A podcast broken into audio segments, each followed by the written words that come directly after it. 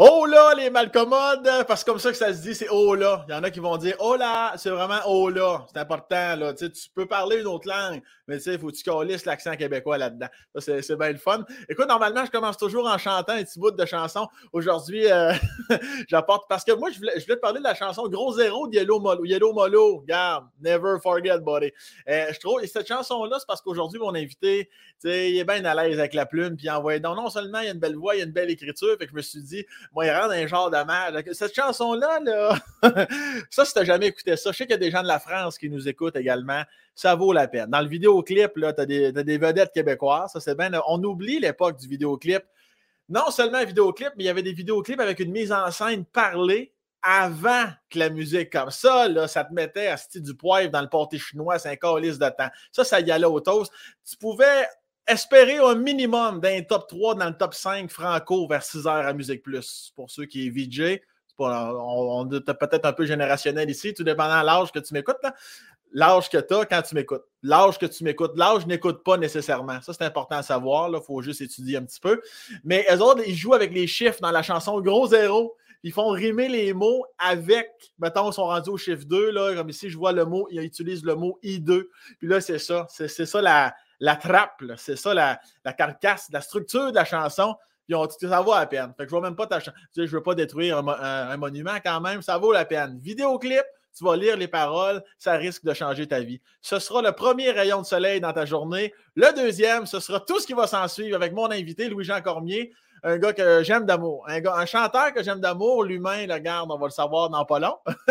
Mais date, ça va bien. On s'est parlé avant, là, puis euh, à date, il m'a rappelé que son micro était plus de qualité que le mien. Fait qu'il euh, vient ici, chier sur mon podcast, puis après ça, ça va être le fun. Très content qu'il soit là. Mesdames, messieurs, bon podcast!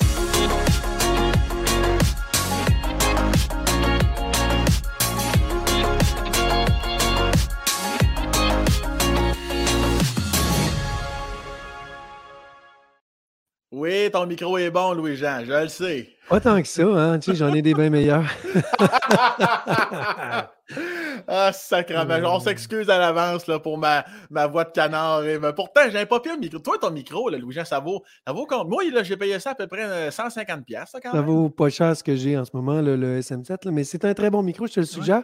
D'ailleurs, je pense que, pour tourner le fer dans je pense que Jay du Temple, c'est ça qu'il y avait dans son studio oui. euh, aussi. ouais, ouais, ouais. Ouais, Jay s'est fait, il s'est fait un, tout qu'un monument, le ben studio oui, chez lui. Il est amusé là, avec ses millions de dollars. Ben oui, c'est, il fait chier tout le monde. On l'aide ben, tout, ce style-là. il est si fin en même temps. Ben oui, ben oui. Louis-Jean, je suis content que tu sois là. Honnêtement, comme je te disais avant qu'on enregistre, tu faisais partie des gens que je me disais, garde, envoie-lui l'invitation, mais il doit d'autres petits chats à fouetter. Mais là, tu as fait Jay, tu as, même accepté mon offre aussi. Je, comme, je, suis, je veux juste te dire que je suis bien content de ça, mais euh, tu me sembles un gars généreux quand même, parce que tu n'es pas obligé de faire ça. Là. Ben, je suis plus friand des podcasts, mais en fait, non, je ne suis pas obligé de faire ça. Mais euh, j'aime jaser avec le monde, j'aime euh, avoir du temps pour exprimer aussi des idées. Tu sais, c'est, ça que le podcast nous amène, cette liberté-là aussi. Là, on peut dire à peu près plus, en fait, ce qu'on veut. Ouais. J'allais dire à peu près tout ce qu'on veut, mais puis, puis on a du temps pour répondre. Ce qui n'est pas le cas quand on se fait inviter dans des, sur des plateaux de télé ou dans des, dans des talk shows, dans des trucs comme ça. Donc, souvent, on est comme restreint dans le temps. Là, euh, le TDA que j'ai, là, a plus de temps pour finir sa phrase. ouais, ça, ça va être ton devoir pour aujourd'hui. réponse plus courte que longue. c'est ça, ouais, c'est ça. Mais je me prends. Mais non, mais tu te laisses aller. Moi, je suis là pour prendre mes petites notes. Là. Fait que tu, oui. tu laisse-moi te couper. Ça, ça, va être ça le bonheur. Louis-Jean, Louis est-ce qu'on pourrait croire, est-ce que plusieurs pourraient croire peut-être, tu n'es pas un, Montréalais pur laine, au contraire, tu es né à Sept-Îles, sur la côte nord. On parle ici des années, de l'année euh, du 26 mai 1980. Exactement. Grosse, grosse décennie qui commençait là. Grosse décennie qui commençait avec, euh, avec tes parents. Comment ça se passe euh, comme, rapidement comme ça en général? Tes premiers souvenirs de 0 à 6 ans, mettons, tu, tu te souviens-tu un peu comment ça se passait à Sept-Îles? Ben oui, j'ai des souvenirs marquants. Un vieux Oldsmobile avec pas de ceinture en arrière, je pense. Il y avait ben, il y avait eu des travaux dans la maison, euh, agrandissement d'une annexe de la, de la maison. C'est drôle, je, regarde dans le vide, puis ça, ça, me revient. Mon père est un ancien euh, prêtre, hein, un ancien curé. euh, qui avait quitté la prêtrise pour fonder une famille. Puis euh, moi, je suis le troisième d'une batch de trois. Je suis le, je suis le, bébé de la famille. Donc, j'apparais euh, en surprise. Apparemment aussi, ils m'ont tout le temps dit. Ah ouais? Ils disaient pas que c'était un accident. Ils disaient que c'était une surprise. Une belle surprise. C'est quoi la différence? ça veut dire que je n'étais pas plus prévu, mais, mais ils étaient contents de m'avoir pareil. Donc, je voulais vivre. Puis effectivement, c'est le 26 mai 1980. mes parents sont, euh, ben, viennent, euh, sont très, euh, très cultivés. Ils viennent, ma mère est enseignante, mon père est enseignant, prêtre enseignant. En fait, il a été prêtre enseignant longtemps. À un moment donné, lui il était dans le coin de Bécomo. pour faire une petite histoire courte sur mon père, il a été muté un moment donné à cette île pour probablement prendre le relais sur un, vieux prêtre qui s'en allait, je ne sais pas trop. Puis là, il faisait du travail paroissial. Ou bien un prêtre qui s'était fait euh, prendre en agression sexuelle, je sais pas. euh, on le saura jamais. Mon père n'est plus là pour nous le dire. Mais il allait donc faire du travail paroissial à cette île, puis ça, il n'a pas aimé ça. C'est-à-dire que lui, il était prêtre, mais il voulait vraiment euh, être plus dans l'enseignement. Il avait étudié avec des, avec des frères là, à, au séminaire de Rimouski, mmh puis euh, tout ça. Puis là, lui, c'est ça qu'il aimait. Donc, il a comme perdu un petit peu le, fun de, de, en tout cas, dans, cette branche-là, là, cléricale, qui a décidé de faire l'amour à la place. Quitter la prêtrise dans le but de, faire l'amour, c'est ça. De, ton côté, c'est-tu euh, c'était-tu cool d'avoir un père qui, qui, euh, qui était prêtre? C'était-tu des souvenirs de ça? C'était-tu gênant? C'était-tu. Euh? Non, en fait, c'était pas gênant du tout, même que c'est l'inverse. C'est-à-dire que dans ces petits patelins-là, puis là, on dit petits patelins, mais c'est quand même 25 000 personnes. Oui, oui les prêtres sont, euh, sont, sont, bien connus, sont bien aimés déjà. Tu sais, le, prêtre, là, on se, on, se replonge les années 70, mettons, là. Le prêtre, c'est des poignées de main avec monsieur le maire, puis c'est des poignées de main avec euh, ci, puis ça. Tu sais, donc, il y, a comme, euh, il y a comme une espèce de standing là, tu sais, qui vient avec. Ça fait que j'ai tout le temps été assez impressionné de voir mon père jaser avec ça, des figures un peu marquantes de la région, tout ça. Puis il était Bon, puis je, le redis, mais il, il arrivait avec, une, avec euh, cette grande culture qu'ont justement la plupart des, prêtres, des moines, etc. donc, mmh très érudit. Puis euh, ça, ça, ça, lui donnait un, air d'aller. Après ça, sa vie, là, quand il est devenu parent, là, il, a, tout de suite continué dans le, système d'éducation, mais il était dans la. il a travaillé très longtemps pour la commission scolaire de cette île, puis après ça, il est devenu euh, euh, aidant. en fait, il a travaillé pour le ministère de l'Éducation. Il est devenu le fonctionnaire Il était euh, responsable du volet catéchèse et morale. puis ah, euh, voilà. Donc, ça l'a amené à travailler beaucoup. Il allait beaucoup à Québec, puis il revenait. J'ai eu une partie là, de mon adolescence où mon père était plus trousse de voyage, trousse à ouais. ouais c'est ça. Puis est-ce que puis lui, quand il enseignait, il enseignait comme vraiment par rapport à la catéchèse morale, comme un peu tu viens de dire, ou c'était plus général, ou il y avait une matière en particulier? Euh, c'est pas clair là, dans ma tête, dans mes souvenirs de, TDA, là. mais euh, je pense qu'il a toujours enseigné, euh, oui, le, le, volet religieux, mais il a probablement été déjà aussi prof de français, par exemple, ou des matières de base. OK. Puis toi, fait que toi c'était très église, puis envoyer donc, puis le dimanche, puis tout, puis à la maison aussi? Ouais, il, fallait, il, a fallu se taper à messe, la crise de messe. longtemps, très longtemps, mais moi, je suis chanceux, je suis le troisième d'une série de trois. J'étais. Ma soeur et mon frère se sont fait chier plus longtemps. à un moment donné, il y a comme eu un blocus. Euh, de la jeunesse.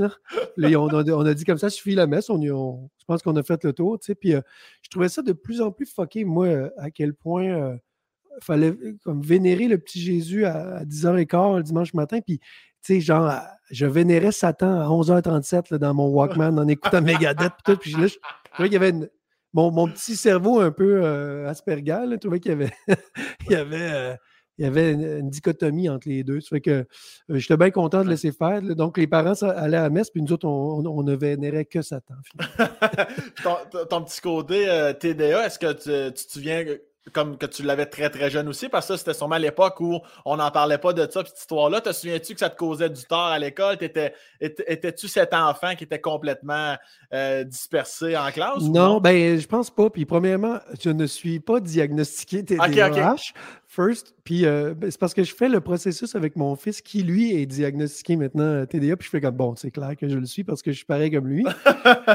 mais c'est très léger, là. Il y a vraiment des, des, gens qui ont bien plus de problèmes que nous. C'est juste que c'est plus, je pense que ça, ça, fatigue un peu plus, tout le rouage, OK, concentration, il faut écouter, etc. Mmh Mais moi, depuis un certain nombre d'années, je suis chanceux de me. Je me médicamente avec la méditation. C'est plus la méditation que la médication. Puis euh, je trouve que ça me ramène vraiment. Écoute, ça, ça, a changé ma vie, ça.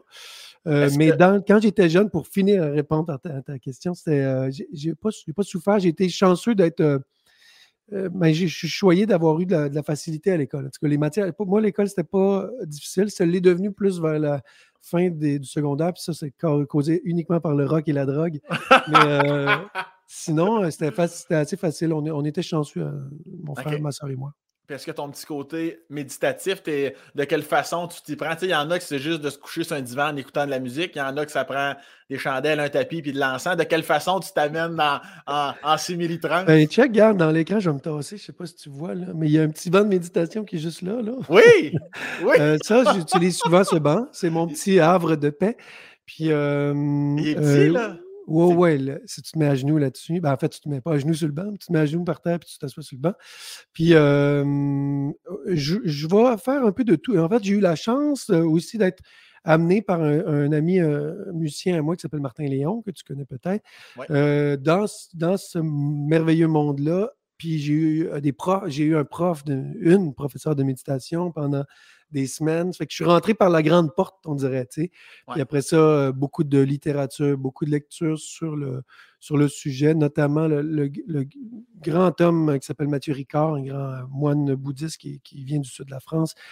Euh, puis un gars qui a changé un peu ma vie, là, puis la vie de des millions de personnes, qui s'appelle Eckhart Tolle, qui a écrit euh, des super ouvrages, dont le, pouvoir du moment présent, qui est devenu comme une Bible pour bien du monde. Mmh. Ça, c'est des choses comme ça qui m'ont euh, qui m'ont euh, parlé beaucoup, puis ça a changé un peu ma vision de la vie, ma vision de ce que je fais, de mon art, etc. On pourra en parler pleinement plus tard. Une chose à la fois. Est-ce que le fait d'avoir des parents, comme tu disais tantôt, comme érudits, qui ont beaucoup de culture, ça t'a-tu mis une pression rapidement ou tu l'as pas vu comme ça? Est-ce que tu t'es mis à lire très jeune? Est-ce que tu t'es mis, tu avais cette soif d'apprendre là ou au contraire? Non, euh, je te dirais que c'est euh, très, je suis euh, en fait très mauvais lecteur. Je, pense que justement mon, mon côté un peu monomaniaque, un peu euh, TDA, en tout cas, un peu déconcentré facilement. donc, je, lis lentement, encore aujourd'hui, mais il y a un bagage de. Il y a un bagage de OK, là, ça va être fucké ce que je veux dire. vas-y, vas-y, vas-y. Il y a un bagage de connaissances que tout le monde a à l'intérieur de soi sans le savoir. Puis qui est géré par, moi, ce que je pense, par le leg des génétiques, par l'apprentissage quand tu es tout jeune, l'entourage. Euh, souvent, je dis ce que euh, je dis ce qu'on est en train de faire là, les, phrases que je vais, que je suis en train de te dire, Sam, en ce moment, il y a bien des mots que je ne réfléchis pas. Je ne sais pas pourquoi, je ne sais pas quand est-ce que je les ai appris, pourquoi c'est sorti, mais probablement par mimétisme, parce que mon père avait ce genre d'élocution-là, ou mon, mmh euh, ma, mère aussi. Donc, tout ça, là, euh, existe en nous, puis il y, a une partie qui, qui, se libère quand tu, quand tu développes ce côté un peu spirituel là, c'est-à-dire le côté laisse, fais confiance à l'instinct, essaie d'oublier un peu de ton mental. Puis euh, j'ai comme l'impression que le disque dur qu'on a, n'est pas juste en haut, il, est, en, il est en bas ici, puis il est comme euh, euh, des fois, ben, tu ne sais pas pourquoi. Moi, ça m'arrive tout le temps, plus ça m'amène à mon métier, mais pourquoi j'ai écrit cette chanson-là? Hier, j'ai écrit une chanson. Hier, un, truc pour un projet, je n'ai pas le droit d'en parler, mais elle est extraordinaire, je l'adore la chanson, puis elle n'existait pas neuf minutes avant, tu sais, c'est comme fucké. Puis c'est pas ça, c'est pas ma tête qui a trouvé la chanson, elle est arrivée ailleurs. Ben fait que c'est la même affaire pour le, vocabulaire, finalement. Ouais, ouais, ben c'est en plein ça que j'allais dire. Clairement, on le ressent dans tes chansons, que tu es capable de te connecter en haut puis en bas. C'est-tu quelque chose que tu sens que tu as développé sur le tard ou au contraire, très jeune par rapport à ce que tu viens de dire, tu sens que tu l'as développé, cette arme-là qui, selon moi, est une arme quand même non négligeable? Ben, en fait, je pense que j'ai juste développé euh, au fil du temps euh, la façon de la manipuler, tu sais, cette arme-là. Mais euh, je pense qu'on l'a, tu sais, ça revient à ce que je disais tantôt, on l'a tous déjà de base. Puis là, tu te mmh poses des questions. Pourquoi, quand j'étais en secondaire 4, j'ai écrit une chanson pour une amie qui venait de perdre sa mère, etc. Puis cette chanson-là, ben, n'est pas bien bonne, mais il y a des phrases là-dedans qui valent la peine. Puis c'est comme, wow, OK, puis c'est sorti d'où? C'est sorti pendant un cours de mathématiques en secondaire 4, je me rappelle encore. puis, euh, donc, c'est ça, c'est qu'il y a des choses qui nous habitent. Puis au niveau, euh, mettons, pour mon métier, moi, au niveau musical, c'est la même affaire aussi. Pourquoi il y a pourquoi dans ma famille, mettons, le bagage acadien, tu dois sûrement connaître des Acadiens, mais tu sais, euh, euh, pourquoi mon oncle Rémi joue de l'accordéon comme un débile mental, mais il n'a aucune idée de ce qu'il fait. Il n'est pas capable de l'expliquer. Puis il groove, puis c'est écœurant, puis il chante juste. Pourquoi ça? Tu sais, euh, puis d'autres gens ont plus de misère, etc. Donc, moi, j'aime essayer de juste comme de comprendre, ou du moins de m'imaginer qu'on a des forces tranquilles qui nous habitent, puis c'est vraiment pas le, pas le cerveau, ça ne s'apprend pas dans les livres, ça, ça, mmh se développe euh, d'une autre manière. Je suis totalement d'accord, absolument. Avec fait que tu as quand même, as-tu aussi un petit côté, euh, ben, tu l'as compte tenu de ce que tu viens de dire, mais est-ce que, comment dirais-je, est-ce que tu as besoin de te recueillir vraiment seul de façon assez régulière pour aller chercher comme un peu cet état-là ou maintenant, c'est comme, comme tu disais tantôt, en neuf minutes, bam bang, ça peut se faire rapidement. Tu peux arriver du dépanneur puis. Euh ben, euh, ceci dit, je, pense que je, pense j'apprends à développer ça, mais je pense que depuis que j'utilise plus comme une approche à la création, plus comme justement je vais méditer, euh, pendant 15 minutes avant de m'asseoir au piano ou avant de prendre une guitare. Puis euh, je vais aborder l'instrument complètement différemment que si j'étais à la course, me siffle un café que j'ai même pas pris le temps de déguster parce que souvent, euh, pensez-y, c'est souvent ça, on cale notre café en se disant bon, c'est fait. mais dans le fond, le café était cœur, on est tous même de savourer. Tu sais, Bon, puis si je me prépare, ben, je vais je vais aborder la création d'une autre manière, puis je pense que ça va avoir justement calmé le petit hamster qui mmh roule bien trop en haut, puis qui, euh, donc je vais aborder la musique d'une manière comme plus, euh, abstraite, c'est ça qui est beau. Et, je reviens à ton père, Marcel. Euh, est-ce qu'à ce, moment-là, quand tu es, plus jeune, est-ce que c'est ton, comme, comme plusieurs, est-ce que c'est ton idole ou est-ce que c'est quoi la relation que tu as à ce moment-là avec ton père quand tu es encore à la maison, que ton, frère et ta soeur sont là encore, là, quand tu es encore petit cul, autrement dit. Là? Ben, euh, je, suis, euh, je suis impressionné par lui. Là. Il y a, je dirais que tous les, tous les petits gars, il y a comme. Mon père avait un, Il n'était pas très manuel, mais il avait un amour des outils, puis sa boutique avec ses, ses scies à ruban, ses affaires. il y a quelque chose qui me, qui me plaisait d'aller de, le voir. Puis il nous faisait, il nous fabriquait des petits, des petits fusils en bois ou des, des guitares. Il a fait des guitares électriques. Il a une guitare et une basse. euh, mais tu sais, une planche de bois. Il n'y avait même pas de corde, c'est juste pour faker. Là. Puis euh, il nous faisait ça. Puis il prenait, c'est ça, il prenait son temps des fois le soir. Puis ça, ça me touche quand j'y pense parce que, tu sais, je trouve ça beau que le, le, euh, le, dévouement parental. Je, je, le vis avec, euh, avec mmh mes enfants, mais il y a comme quelque chose qui nous ramène à OK, il est, il a pris du temps, c'est tellement un geste généreux maintenant, encore, ben, je veux dire, encore plus, je pense en 2022, d'offrir du temps de qualité à ses amis ou à ses, à ses enfants, d'être présent, d'être juste présent. Fait qu'il a fait ça, ça, ça, ça, ça, me touche beaucoup. Comme, euh, mais il, il, venait avec son, il venait avec la rigidité, là. C'est un, un, bonhomme de, de, 1934, c'est un modèle euh, ancien. Ah puis ça venait avec euh, son lot de, de principes puis il fallait marcher droit. Donc, il y avait une partie de moi qui, qui marchait un peu les fesses serrées, là, euh, Est-ce que, tu te euh souviens de. Tu te souviens-tu de certaines punitions, certaines conséquences qu'encore aujourd'hui, tu es comme Ah, si, moi, je peux pas croire que. Ben, il y avait ça, mais il y avait surtout la, plus grande conséquence, puis je pense que ça, c'est. C'est à prendre en considération, puis je pense que mon fils le vit quand, quand ça arrive, c'est que c'est de le voir déçu. Ah, de, créer une déception chez son père par rapport à, mes, à ses agissements. Mmh c'est vraiment. Euh, ça, c'est la plus grande punition. S'il y a un lien de confiance qui est comme brisé, ça, ça, ça, fait plus mal qu'une tape aux fesses. Mais il était quand même capable de nous d'être fâché puis de pogner les nerfs. Voilà. J'inverse ma question. Te souviens-tu d'un moment où tu as déçu ton père, aussi léger comme moment soit-il ou plus profond, un moment qui est encore aujourd'hui, même que ton père n'est plus là, que vraiment tu, que tu vas amener avec toi, toi aussi, parce que tu te souviens que tu l'as vraiment déçu? C'est dur à trouver, ça. J'ai cherché longtemps avec un psychologue.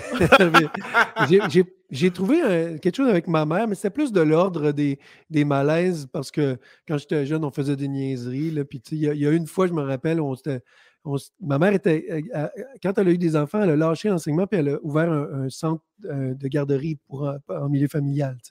Fait que moi, j'ai grandi avec des chums tout le temps la maison, c'était tout le temps des jeunes. Puis, ouais. un après-midi, on s'était tous mis tout nus, on, faisait, on voulait se la mesurer, je pense.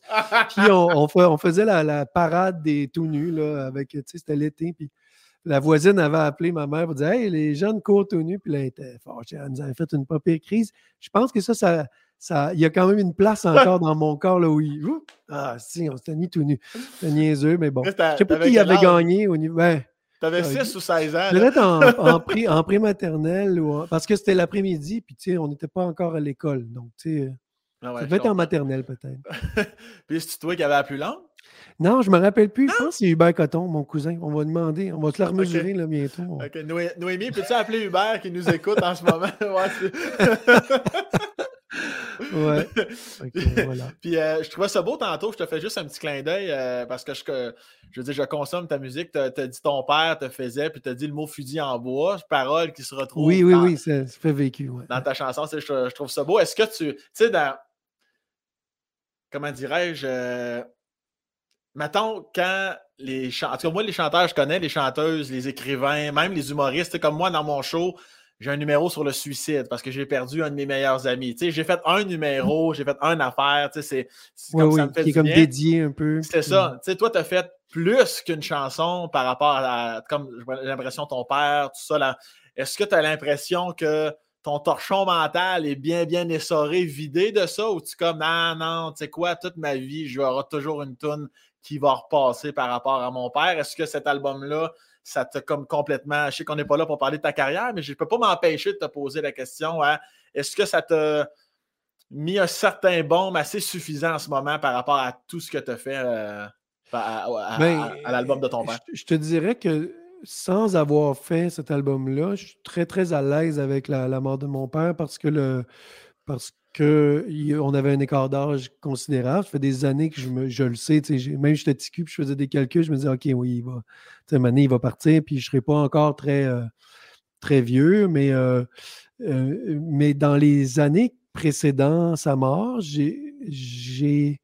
J'avais déjà commencé ce travail-là, c'est-à-dire un travail sur moi, comme je disais tantôt, d'ouverture, puis de spiritualité. Puis j'avais eu envie de, d'aller gratter des choses avec mon père, de profiter de sa présence. J'étais vraiment plus zen qu'avant, moins, euh, moins juste dans ma bulle, puis un peu carriériste, puis je pense pas aux autres. J'étais vraiment plus avec lui.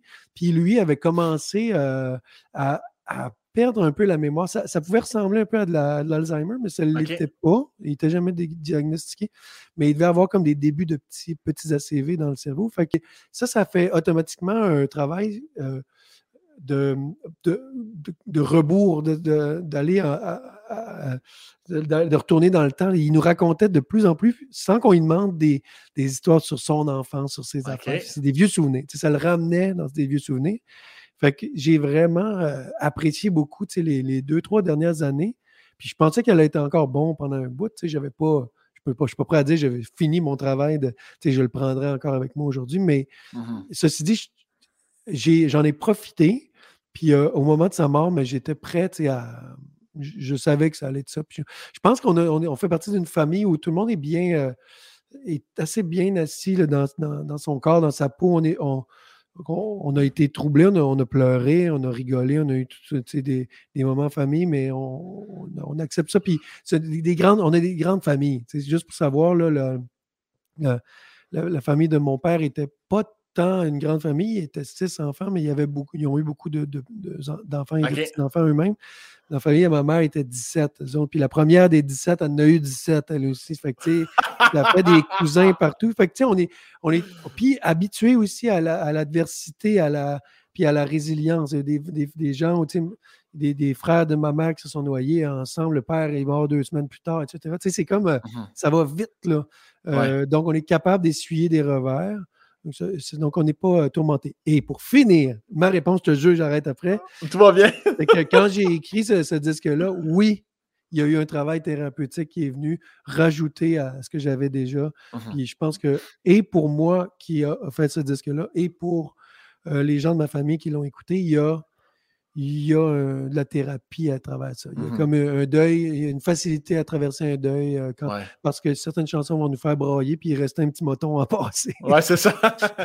puis, est-ce que cette fluidité-là, cette, conversation-là qui est facile dans la famille de, de, mettre en mots comment on sent ou quoi que ce soit, ça a toujours été le cas ou c'est depuis quelques années, une fois que tout le monde est rendu adulte et, et parent, ou même plus jeune à, rendu à l'adolescence, est-ce que vous aviez quand même tous comme autour de la table, ça se disait les affaires. Euh...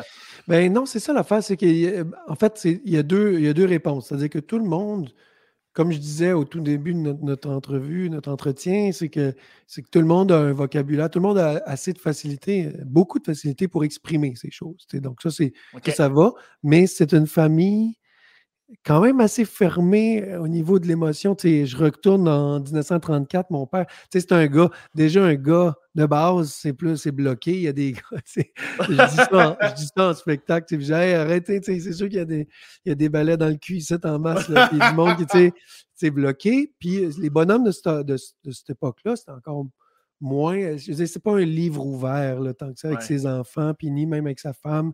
Fait que, tu sais, c'est donc, on, a ça aussi. On n'est on pas dans la confidence. C'est-à-dire qu'on s'aime, c'est un amour pur là, complètement, mais mmh on n'allait pas gratter tant que ça. là, dans les dernières années, mais il y a eu plusieurs mouvements. Il y a mon, père qui est décédé, mon frère qui, est sorti du garde-robe après bien des années, après 22 ans de vie de couple, un enfant, puis tout ça.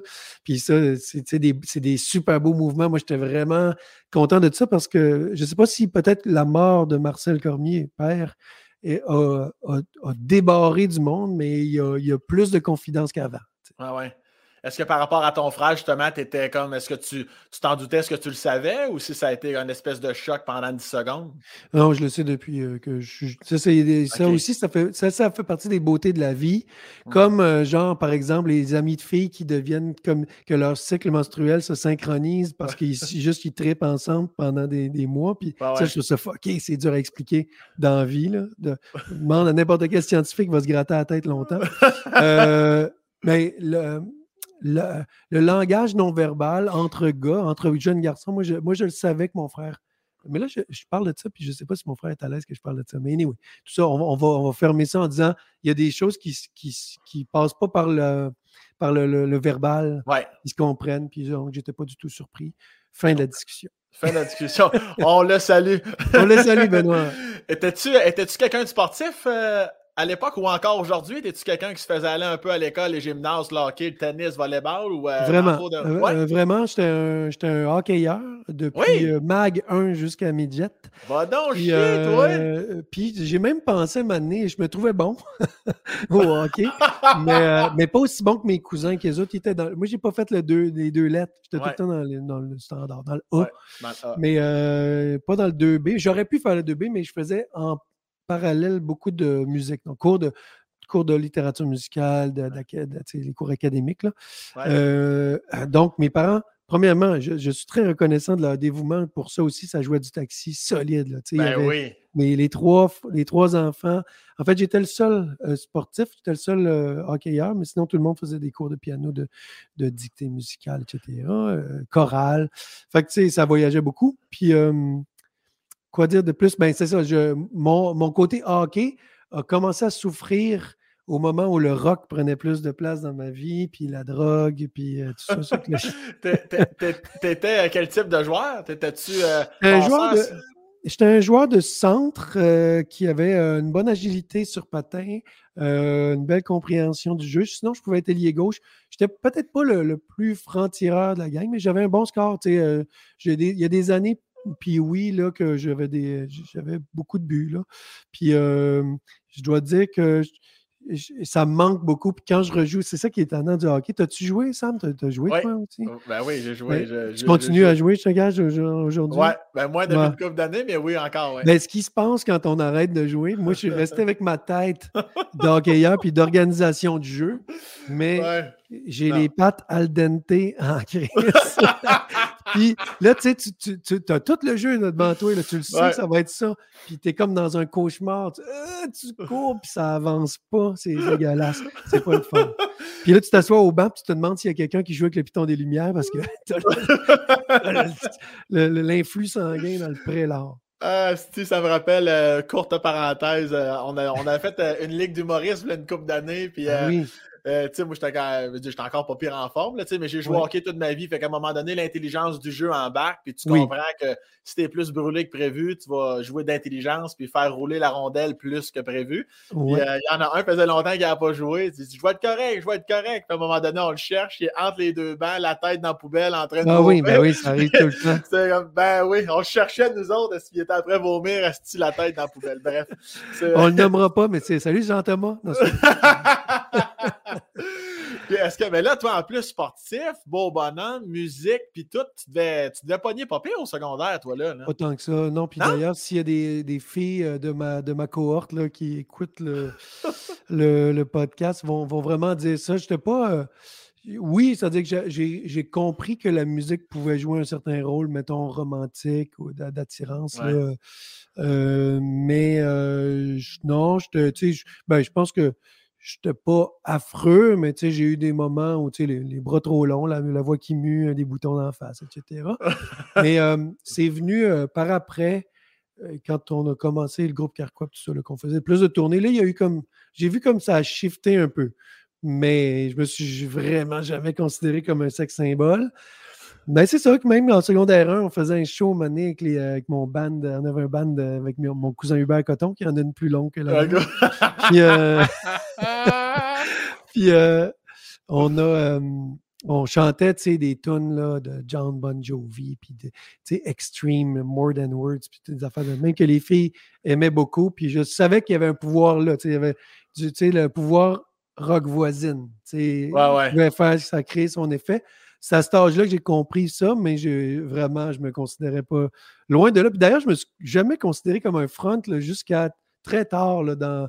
j'ai, toujours été, moi, musicien accompagnateur, réalisateur de disques, arrangeur. Je ne me suis jamais vu comme vraiment comme euh, euh, avoir mon projet à moi. Puis c'est quand j'ai quand, quand Carquois commençait à rouler plus, Là, j'étais comme, OK, ben là, je vais apprendre le métier d'animateur de, spectacle, puis chanteur, leader, tu sais, puis, après ça, ben, guess what, j'ai continué à faire ça par moi-même. Je peux, peux pas m'empêcher aussi de te faire une petite parenthèse, euh, ben, professionnelle, oui, mais je vais te l'amener comme d'habitude du côté de l'humain. Justement, le fait à un moment donné de devenir, de devenir plus front dans ta vie, tu le vis comment, cette transition-là de à ta peu, moi j'accompagne du monde en tournée euh, pour faire la guitare, puis à un moment donné, c'est toi le chanteur, c'est toi en avant, tu fais des shows, tu fais quand tu commences à faire de la télé même. Ça, ça s'est-tu bien passé ou ça t'a créé de l'anxiété? Pas possible. C'est comme arrivé en même temps que je, euh, que je gagnais en maturité. Je me trouve chanceux. En fait, juste faire une petite parenthèse, j'ai comme l'impression, moi, de, de, plus en plus de qu'on ne devient pas, en tout cas les hommes, on va parler pour les hommes, mettons, on ne devient pas un, adulte euh, euh, complet et responsable avant l'âge de 40 ans. J'ai comme cette impression-là. Donc, euh, j'ai au moment où j'apprends à, dealer avec, par exemple, le, succès, j'ai plus d'outils que si j'avais 16 ans puis je devenais la pop star mondiale. Puis tout, ça, ça donne très rarement des beaux scénarios dans l'avenir. c'est souvent des échecs euh, au niveau de la vie euh, personnelle. Puis, mmh euh, donc, j'ai vécu ça assez bien parce que j'étais, je pense avoir été outillé. En fait, j'ai comme l'impression, moi, que mon, mon ascension vers ce, domaine-là, puis ce statut-là de, popularité ou de quoi de même, ça s'est fait doucement. Ça n'a pas été comme trop fulgurant. Je comprends.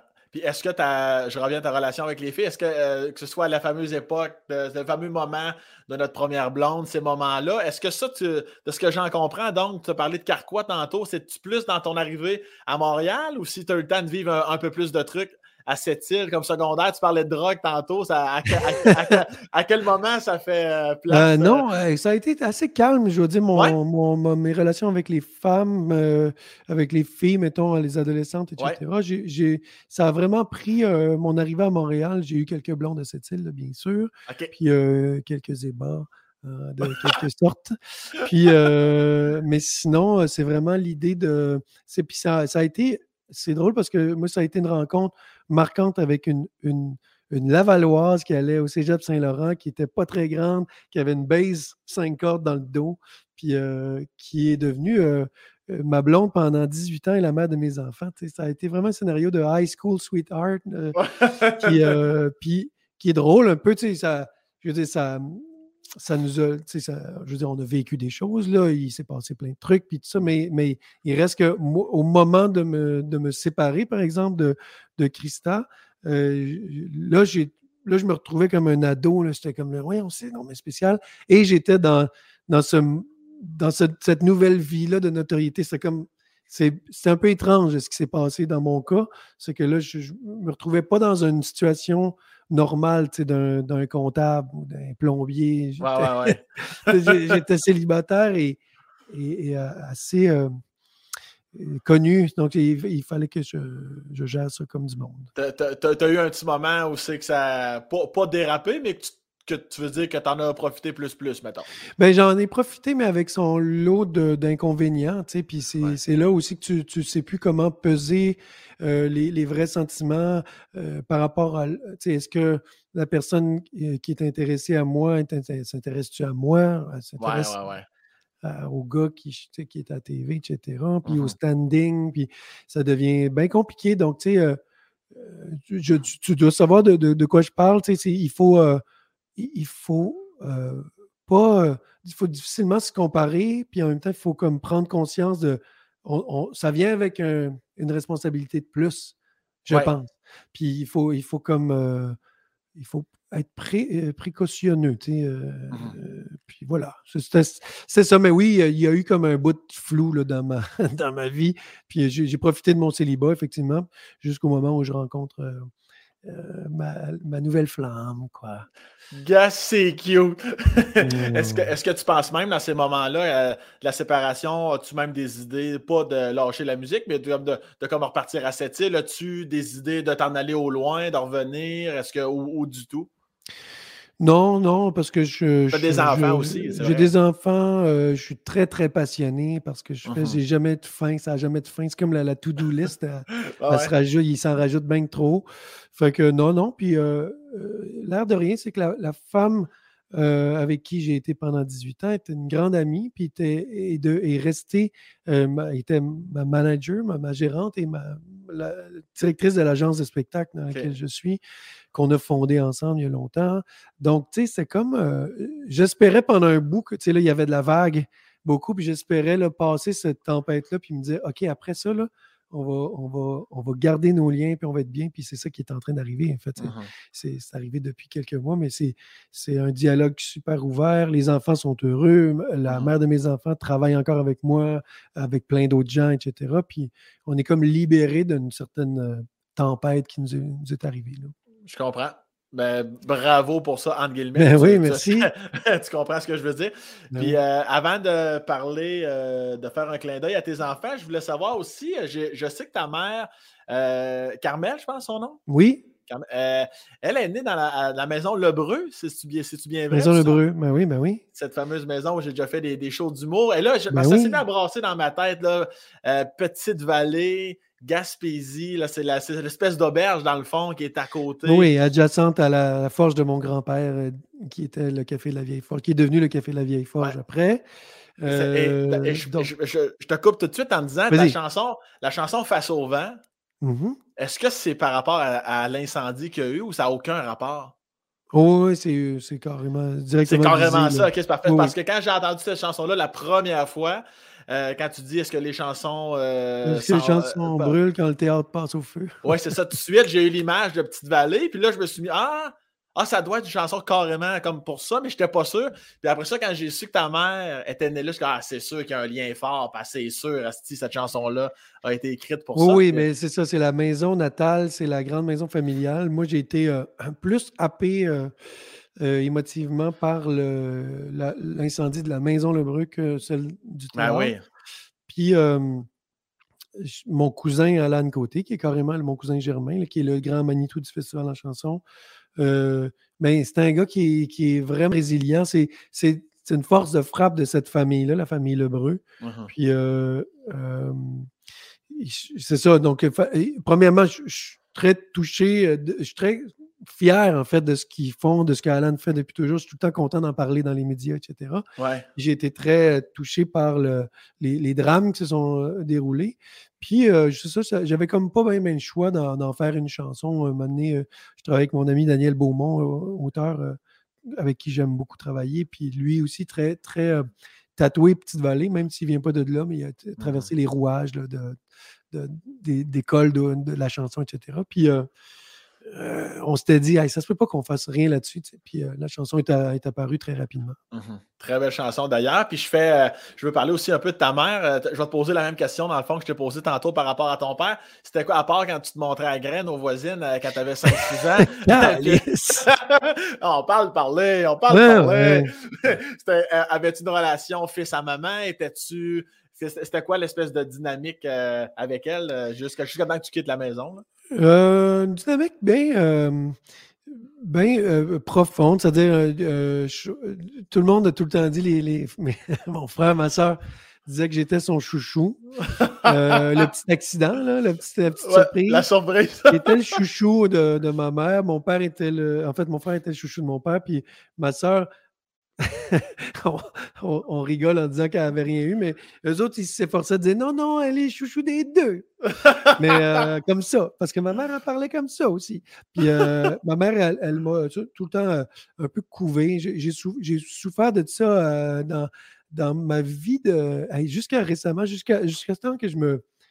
Je pense que j'ai un profil parfait pour prendre la main d'une maman, là, puis suivre. Puis, elle me faisait ma lessive, mes affaires. C'est une, une, grande cuisinière qui fait des grosses batches, etc. Puis quand je suis arrivé à Montréal, forcément, j'ai pris la main de Cristal, la mère de mes enfants. Puis elle aussi, elle s'occupait bien gros de, de, des tâches ménagères, etc.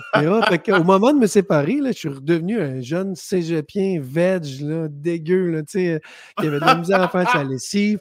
Puis qui, j'ai tout réappris ça et ça m'a fait beaucoup de bien soit dit en passant. Donc, euh, j'ai tout le temps été à l'aise avec la cuisine quand même. J'aime beaucoup cuisiner puis tout ça. Mais donc, tout ça, l'apprentissage de la vie, puis euh, je pense qu'on est une, on est beaucoup sur la planète Terre à pas savoir comment apprivoiser la, solitude dans, le bon sens du, terme.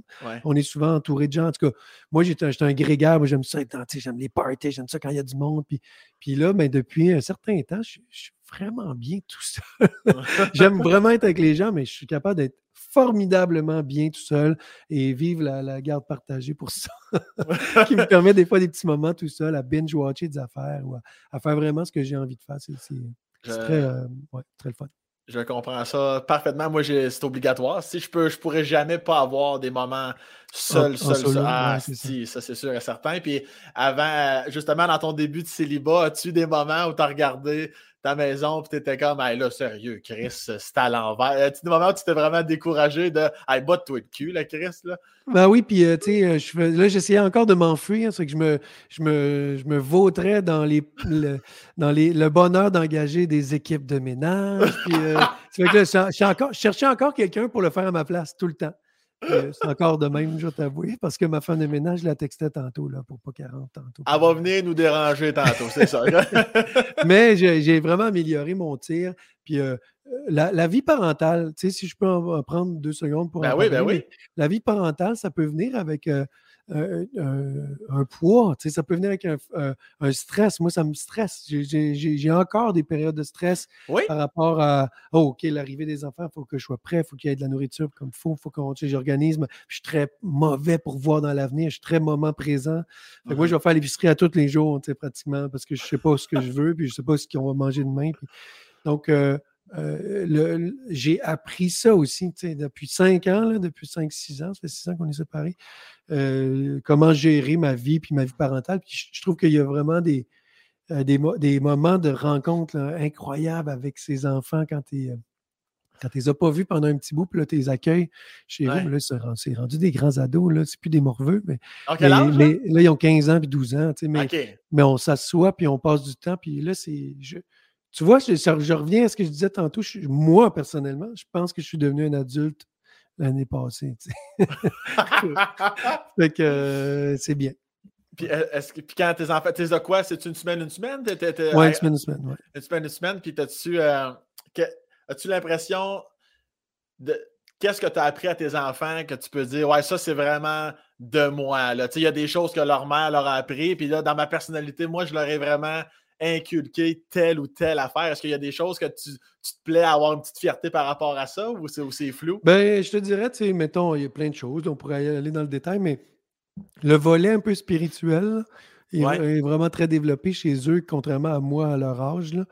Euh, donc, tout le, tu parlais à son inconscient le soir avant de se coucher. en tout cas, il y a des détails qui sont bien le fun à faire. Non, qui changent un peu la donne. Ouais. Euh, donc, la méditation, etc. La musique, bien sûr. Euh, même si leur mère est une grande mélomane puis qui, qui, connaît bien la musique, qui a étudié la musique dans le temps. mais ce côté-là, là, que, très, donc très dans l'instinct et l'émotion, puis euh, je dirais que de, son côté à elle, c'est clairement l'organigramme, l'organisation, le côté responsable. Euh, ma fille est, bien plus responsable que moi, puis depuis longtemps. Euh, puis je l'ai eu à 26 ans. Fait que, donc, c'est ça, je te dirais que le, on a chacun nos, forces puis euh, beaucoup de faiblesses. est-ce que tu essaies d'aller, euh, tu sais, souvent, c'est comme prouvé que humainement, des fois, on essaie d'aller à l'inverse. Exemple, je reprends ton père Marcel. Est-ce que tu essaies d'amener justement l'inverse de la rigidité par rapport à la conversation avec tes enfants, beaucoup d'ouverture? Est-ce que t'en es-tu même lourd des fois? Ou est-ce, que les autres te disent, hey, pas slack un peu? Là? Non, ben oui, tu sais, c'est sûr que là, c'était dans le rouage de l'apprentissage euh, sexuel puis tout ça. Tu sais, des moments où tu veux, hey, euh, je veux juste en parler avec mes chums, pas avec mon père. Mais euh, je dirais qu'en grande d'emblée, je pense que mes enfants sont hyper appréciatifs ou en tout cas reconnaissants du livre ouvert qu'on a. Puis là, je j'enlève rien à la main de mes enfants, mais je pense qu'on a un dialogue qui est beaucoup plus dans euh, personnel puis ouvert euh, ensemble, euh, mes enfants et moi. Puis ça fait qu'ils savent que quand ils ont une confidence à faire ou s'ils ont, ont, quelque chose sur les épaules, parce que les enfants, en tout cas, encore plus dans les deux dernières années, mais on ne le sait pas à quel point c'est fou le fardeau qui traîne. Puis uh-huh. que moi, je suis content, ça va vite, ils vont venir me parler, ah, il est arrivé ça, puis ça me fait chier, puis, puis ça. donc, ça, ça je, j'embrasse vraiment ça parce que je, sais à quel point ça peut être lourd si tu sens que tu es un peu euh, isolé et que tu n'as pas bien ben d'écoute autour de toi. Oui. Puis est-ce que est-ce que es bon, clairement tu es bon pour écouter? Te sens-tu bon? Te sens-tu outillé pour bien les conseiller ou des fois tu te sens un peu euh, dépourvu? Comment tu te sens des fois dans ces moments-là? Euh, non, je me sens bon pour les outiller parce que justement, c'est un volet de ma, de ma vie qui me passionne depuis des années. Donc, le, le bien-être, euh, j'ai eu beaucoup de. J'ai eu un, buzz débile sur les sorciers, sorcières depuis, depuis euh, ma séparation. J'en ai fait comme une espèce de passion euh, d'aller voir des hypnothérapeutes, des thérapeutes peu d'énergie, de, euh, des médiums, des voyantes, des, des channelers qui parlent aux ancêtres, etc. J'ai vu plein de gens, puis des gens formidables, des affaires. Il m'est arrivé des affaires oui. abracadabrantes, ben, vraiment. Là, Chris, vas-y, raconte-moi ça. J'aime tout, là. C'est fou, là. J'ai vu euh, par rapport à, ben, je sais pas, un, exemple cocasse, là, une, une femme extraordinaire, Marie-Jo, qui parle, euh, qui parle aux énergies, aux ancêtres, aux esprits, puis elle parle aux morts, finalement. Puis à un moment donné, je parle avec ma grand-mère. C'est spécial parce que euh, prend euh, des. La, femme en question, Marie-Jo, elle prend des, une forme, elle prend même un accent. Elle me parlait, euh, je parlais avec Alfred, mon grand-père que je n'ai jamais connu, le père de ma mère. puis elle parlait en gaspésien. C'était vraiment space, j'avais le poil qui levait, c'était spécial. Mais ma grand-mère, toujours est-il que ma grand-mère Alvina, qui est morte en 89, je pense, 90, euh, elle m'a dit le système d'alarme, elle me dit ça pas concrète. Elle dit Tu penses que tu penses que le gars qui a volé dans ton studio l'année passée, c'est fini, mais il veut revenir? Hey! Je fais OK. La femme, la, sorcière, elle ne sait même pas que j'ai un studio. Elle me dit ça. Elle, ça sort de sa bouche. Elle dit ils veulent, revenir. Ce qu'elle dit Tu penses que ton système d'alarme est connecté en ce moment, mais il ne l'est pas. Il faudrait que tu checkes ça. Ma grand-mère, elle me, fait, elle me dit ça, mané dans un traitement. Fait que là, j'appelle mes chums après, je suis comme, Chris, je vais aller au studio tout de suite parce que je capote un peu. Tu sais, elle m'a dit, il cherche une affaire grande. Mais, tu sais, c'est super précis. Elle savait qu'on avait eu quelqu'un qui avait pété la porte en arrière du studio l'année passée, l'année d'avant. Puis... Fait que j'arrive au studio, puis il y avait un signal, c'était écrit, ça, écrivait le, contacter le, satellite n'est plus connecté, etc. C'était sur le système. C'était vraiment space. Ça, c'était une des affaires les plus space que j'ai vécues euh, en médium. Mais plein d'autres affaires, genre justement le, le, le coming de mon frère. C'est une, autre femme extraordinaire, Ginette Blais, que j'adore, qui, euh, qui me voit, qui m'a fait mon carte, ma carte du ciel, etc. Puis elle me raconte des trucs, puis elle m'a dit, j'ai dit, mon frère, je ne savais rien, c'était loin d'arriver. Là. Puis elle a dit, ah, ton frère, il, est bloqué, mais il est en train de vouloir vraiment débloquer, ça va brasser là, là dans les prochains jours. Puis euh, la nuit qui a suivi cette rencontre-là, moi, j'ai rêvé à mon frère, c'est super c'est très clair. C'est mon frère qui, qui, est dans la lueur, de, un peu comme Apocalypse Now, une lueur de, feu, puis une demi-face, puis il braille, puis il me dit Il faut que je te dise quelque chose. mais là, je, me réveille, mais il n'a pas eu le temps de me dire quoi que ce soit. Je me suis réveillé, puis deux jours plus tard, il m'appelle. Il dit Peux-tu aller plus loin des enfants? Je, je jaser, puis c'est ouvert à moi. C'est, Space. J'ai, dit First Ben, je, je, le sais depuis toujours, mais. Mais il y a une sorcière qui me l'a dit il y a trois jours. il était comme What? Fait que c'est vraiment le fun. Mais tout ça m'a beaucoup, beaucoup nourri. Euh, l'hypnose aussi. Euh. fait que ça, j'aime beaucoup ça. Puis euh, clairement, je pense que ça, fait de moi un meilleur parent parce que je vais des fois leur dire. Justement, j'ai fait voir des, des, thérapeutes différents à, mes enfants, des fois pour des, trucs, c'est sûr. Ne serait-ce que l'anxiété. Moi, je ne me suis jamais considéré comme un gars anxieux, mais j'avais quand même mon lot de stress. Puis il y, a une femme, Edith Legault, extraordinaire aussi, qui m'a. Elle, elle, ça donne l'impression qu'elle m'a carrément enlevé la glande qui stresse dans la vie. C'est space. Wow! Des fois, je me retrouve là, en, amont d'un gros show. Là, je suis stand-by en coulisses, là, puis je vais chanter, je sais pas, devant 50 000 personnes dehors, une patente. Puis il y a des régisseurs télé qui me regardent. T'es-tu nerveux? Je suis comme, je suis pas capable. Je suis plus capable. Je sais plus comment faire. Puis, quand tu allais pour euh, du côté euh, de l'hypnose, c'était-tu pour quelque chose de précis? C'était, pour, juste pour ben, ta... Des fois, ça va être euh, pour le fun, parce que c'est super le fun. Aurel Edward Johnson était un extraordinaire monsieur de 83 ans, qui est vraiment... Lui, il te, fait faire la poule si tu veux, mais c'est pas son but. Là. Il va te snapper ça bien comme il faut. Et il va, il va juste comme aller régler ce que tu aurais envie de régler. C'est un, un, un, gars d'une force incroyable. Mais euh, des fois, ça, allait, ça, pouvait même traiter des allergies, par exemple. J'aimerais, souvent, j'ai comme des allergies, en fait, j'ai des allergies à la poussière, aux, animaux, aux chats, chiens, puis je voulais qu'il m'enlève cette. Euh, parce que les allergies, c'est une hypersensibilité. C'est comme s'il y a des glandes qui réagissent trop. Puis souvent, ça peut être géré, ça peut venir de, de traumatisme, de stress constant. J'ai l'impression, moi, que je, suis plus allergique quand je suis fatigué, puis stressé, puis rempli de. que quand je suis très calme. Tu sais, c'est drôle. Hein, ça a même affaire avec la, pandémie. C'est drôle comment il n'y a pas beaucoup de COVID quand tout le monde est sur la plage avec un margaritan. Puis...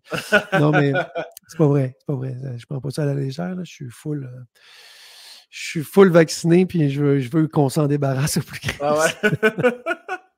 Puis, mais c'est hot en esti. Ah, j'aime tout. On, pourra, en parler pendant mille ans. En tout cas, le, volet médium, le volet sorcier, moi, je peux en parler pendant des heures. Et j'ai booké tous les, toutes les rencontres que j'ai faites au fil du temps. J'ai les conseillé à des amis, puis tous les, tous les amis sont venus me dire Man, c'est fou, raide. Ben, tu, man, tu me donnes le goût, là. Il va falloir garder contact avec ton équipe parce que. Oui, oui, ben oui. Ben oui, ben oui. mon gars. Moi, j'ai vécu ben des trucs. En tout cas, si on pourrait, on pourrait aller. Oui, puis généralement, les gens qui ont tenté l'expérience, là, euh, d'aller voir des fois juste des voyantes ou d'aller voir, tu sais, euh, ça, on, ça, on se comprend. On a créé. Tu que tu le crois ou pas. Moi, c'est souvent ce que je dis d'emblée, c'est que je m'en fous euh, d'y croire ou pas. Euh, si je ressens comme un bien-être associé à ça, si ça règle des cas, c'est parfait. C'est ben ce qu'on veut. Mais ce, qui est fou, c'est que quelqu'un ne croit pas. Moi, il y, a un de mes amis, lui, il croit zéro, puis il est allé voir une voyante à un moment donné sous référence d'une amie. Puis euh, Chris, à un moment donné, il n'a pas eu le choix de changer de bord parce que tout ce qu'il avait dit, comme trois affaires sur quatre, entre autres, là, ben, tout ça est arrivé, même des ben affaires qui étaient comme, ouais, on crée ces chaud de la madame, là. Puis finalement, ben un, mois plus tard, ça, ça se passait, tu sais, fait qu'ils capotaient bien raide. C'est fou, ça. Ceux qui ont le, le, le, vrai don de ça, là, tu sais. Le... Ouais, ouais, ouais, oui, c'est ça, c'est un don aussi. Ça, ça, ça vient aussi avec son lot de, de problèmes. J'ai l'impression que les, les, voyantes et les, les médiums que j'ai que j'ai côtoyés sont souvent. Ah, il faut qu'ils se libèrent parce qu'ils ben sont souvent en contact. En fait, ils ont des antennes qui sont plus performantes que, que, que les nôtres. Même, j'aime me, me l'expliquer. Mais l'accent gaspésien, c'est hot en crise. Oui, puis écoute, je pourrais t'en raconter longtemps sur cette femme-là. c'est débile. ça n'a pas de bon sens. C'est tellement précis que ça fait, ça fait limite un peu peur. tu dis, OK. Mais euh, mais, mais faut, faut en prendre puis en laisser dans la mesure où il faut, faire confiance à son destin. On, on choisit un peu ce qu'on a à faire. Mais quand on va flirter avec l'avenir ou quand on va. moi, ce que j'aime beaucoup, c'est quand, euh, quand quelqu'un qui ne connaît pas du tout euh, ton entourage va te parler précisément de ton fils ou ta fille. Puis c'est tellement précis que tu fais Aïe, aïe, c'est de la magie. C'est comme. Ça, c'est vraiment le fun. Est-ce que ton rôle de père te ramène des fois, malgré que tu dis que tu ne l'as plus vraiment, cette fameuse petite glande de stress-là par rapport à. Tu sais, parce qu'il y a des parents qui overstressent par rapport à leurs enfants. Mettons qu'ils vont en voyage, peu importe, es-tu comme, bah, regarde, même si je stresse, ça ne sert à rien. Puis euh, comment, comment, tu files par rapport à, l'avenir de tes enfants, mettons? Ah, je suis très, très, très confiant. Puis c'est ça, je ça me désole peut-être de le dire, mais je suis très, euh, très détaché. Je ne suis pas fusionnel. Je ne suis pas un père fusionnel. Euh, euh, puis euh, il y a beaucoup de gens, moi j'ai rencontré même euh, certaines femmes qui me disaient comme ça, ne pas être du tout fusionnel. Puis c'est pas, c'est pas péjoratif. Ben c'est juste comme ça. Donc, tu sais, je suis, je suis très à l'aise avec leur autonomie. C'est mon cheval de bataille depuis très longtemps. J'ai une de mes amies qui a eu des enfants avant moi qui me disait Je, pense, j'ai compris que le plus beau cadeau qu'on pouvait faire à nos enfants, c'est l'autonomie. En tout cas. parce que parce qu'on ne sait pas combien de temps on va vivre, on ne sait pas si on peut disparaître demain, etc. Mmh. Mais euh, être laissé à soi-même, c'est comme, mettons, être orphelin, non, outillé, c'est peut-être la pire situation du monde. Puis euh, moi, j'aimerais beaucoup, c'est ça, je suis très content, en fait, je suis fier de mes enfants parce qu'ils ont vraiment développé des skills, puis ils ont, ils ont cette, euh, apprentissage là, de la solitude, de la, euh, de l'autonomie, d'être bien dans sa peau, de pouvoir être euh, responsable, organisé, etc. Plus dur avec mon gars qu'avec ma fille, mais. Ouais? Euh, ouais, oui, mon gars, il est plus comme moi, là, puis lui, il est full hockey. Là, lui, il fouille dans mes vieilles cartes de hockey, puis il attend que le, que le hockey mineur reprenne. D'ailleurs, ça reprend bientôt. Puis c'est ça. Donc, sinon, la, la, la, la, glande de stress est, est plus dans l'organisation, le côté organisationnel, parce que c'est trop, la vie, ma vie est très abstraite. Je, vis, je patauge dans, dans le jello depuis ma tendre enfance. fait que euh, ça, ça pourrait, ça, ça me stresse plus que n'importe quel show que je vais faire. Ah ouais, hein? Ouais, le lien musical pour moi est trop euh, naturel et facile. Côté, et en contrôle, ouais. En contrôle, mais, mais faire l'épicerie pour euh, cinq jours, ça, man. T'as l'air, Asti, je t'imagine, là. T'as l'air de quoi? T'es, ah, j'ai l'air de, j'ai l'air du gars, en plus, pas capable de, tu sais, genre, prends pas le temps de se faire une liste pour dire on pourrait faire ça, puis checker des livres de recettes. J'adore suivre des recettes, finalement, euh, quand, je, quand, je, quand, je, suis obligé de le faire, euh, parce que ma blonde a dit c'est ça qu'on mange. Mais, euh, mais sinon, tu sais, là, j'improvise. Moi, je suis dans l'épicerie, puis j'improvise. Bon, ça pourrait être ça, puis ça, puis finalement, j'arrive chez nous, ben non, il manque plein d'affaires. C'est ça. Euh, ah, des fois, je me sens, tu sais, comme quand tu lis un livre, après quatre pages, t'es comme, mais j'ai rien retenu, il faut que je recommence à lire. T'es comme moi, toi, hein? ouais, ouais. Des fois, à l'épicerie, là, je suis. Tu sais, pourtant, l'épicerie, je la connais, j'ai travaillé six ans dans une épicerie, je connais les ah produits. Puis des fois, je suis rendu dans rangée 5, puis je suis comme, hey, sérieux, c'est n'importe quoi ton affaire, là. C'est faut, faut, faut un plan de match, sinon, je suis comme Chris, j'ai comme une clémentine, j'en mange même pas. J'ai, j'ai, asti, mon gars. Il n'y a rien qui match, là, ça, ça, match, ça match pas. ah, je viens en tabarnak, des fois, je suis comme, hey, place-toi. Oui, puis sinon, je tombe, euh, je tombe, ce qui n'est pas nécessairement mieux, je tombe dans une espèce de routine. Fait que là, je connais, mon, je connais mes allées, je connais mes affaires, puis là, je vais prendre tout le temps les mêmes choses, mais tu sais, au final, c'est, c'est pas très créatif. Pour un gars qui, qui, qui, vit de sa création, je trouve que j'ai des croûtes à manger au niveau du IGA. As-tu des moments avec tes enfants ou est-ce que tu penses dans le futur avoir des moments, euh, euh, tu sais, comme ça, la seule, il n'y aura pas ta blonde actuelle, ni ton ex, vraiment juste, je pars en voyage avec mes enfants. Y a-tu eu ça ou est-ce qu'il va avoir ça? Il y a eu ça. Au moment où j'ai. Euh, quand je me suis séparé, j'étais rendu à la fin d'une d'une opération de spectacle. Puis là, j'ai décidé, j'étais fatigué, j'étais étourdi, je venais, de, je venais de faire la voix, puis etc. Puis j'étais comme, wow ça, c'est vraiment. Euh, là, là, il y a eu trop d'affaires dans ma tête, en plus de la rupture, puis tout ça. Fait que j'ai pris une année sabbatique sous les conseils de mon ami Martin Léon. Puis une année sabbatique qui aura duré deux ans parce que finalement, je, tripais. J'ai pris mon temps pour. Euh, puis euh, à, travers, à travers la sabbatique, il y a eu comme une musique de long métrage que je devais faire. J'avais dit oui longtemps avant, puis les réalités du cinéma québécois sont qu'ils ont eu le financement plus tard, c'est tombé direct dans ma. C'est pour ça que j'ai tiré ma sabbatique. Donc, bref, je me suis retrouvé dans la cuisine chez nous, euh, dans mon nouveau chez moi en plus, à piner une, map monde sur, sur, le mur de la cuisine, puis j'ai dit aux enfants choisissez-vous chacun une destination et on part en duo. Wow! Euh, ouais, puis là, ils ont fait comme Wow, OK. Puis là, c'était. Ça a l'air bourgeois, le dit de même, mais c'est parce que là, ça, ça donnait que ma vie était confortable à ce moment-là, puis j'étais heureux, puis je me disais, OK, puis ça va être un super beau cadeau. J'ai été un père très absent, surtout pour ma fille, parce qu'elle, elle a connu les années Carquois aussi quand elle était toute jeune. Puis, donc là, c'est le moment de me reprendre. Tout ça. Donc, ils ont choisi des belles destinations. Surprenantes un peu. Là. Mon, mon fils avait choisi la Belgique au début parce qu'il tripait sur Tintin. Puis j'étais comme, man, je vais trois fois en Belgique par année. On peut-tu aller ailleurs?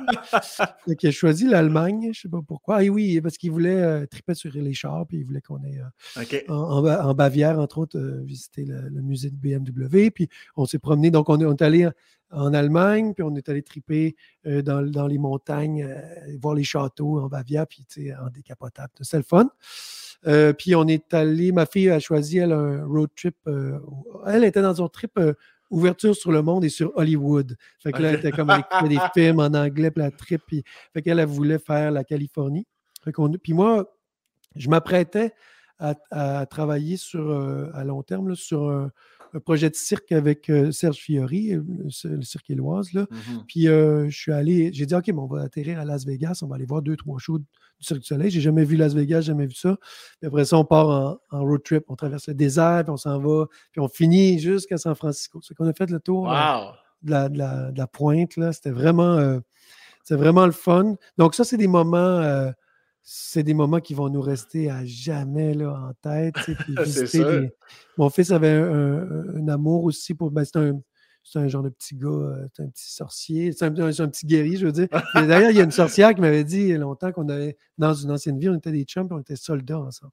En tout cas, ça, c'est difficile à accepter. Puis euh, donc, euh, donc le, fantôme de mon fils est un guerrier aussi. Ça fait qu'on est allé voir à Berlin, beaucoup, là, toutes les installations, euh, le mur. Euh, ouais, c'est ça. Puis, tu as, dit quelque chose d'intéressant. Est-ce que c'est ta fille te faisait ressentir parfois que tu avais été absent ou c'est le, ou c'est le papa en toi qui se mettait une petite pression de j'étais moins présent pour elle? Tu sentais-tu redevable? Tu as encore ce sentiment-là? Ou est-ce que comment tu te Ben, plus maintenant, mais je l'ai, je, l'ai, euh, je l'ai véhiculé pas mal dans ma, dans ma tête, dans mon esprit.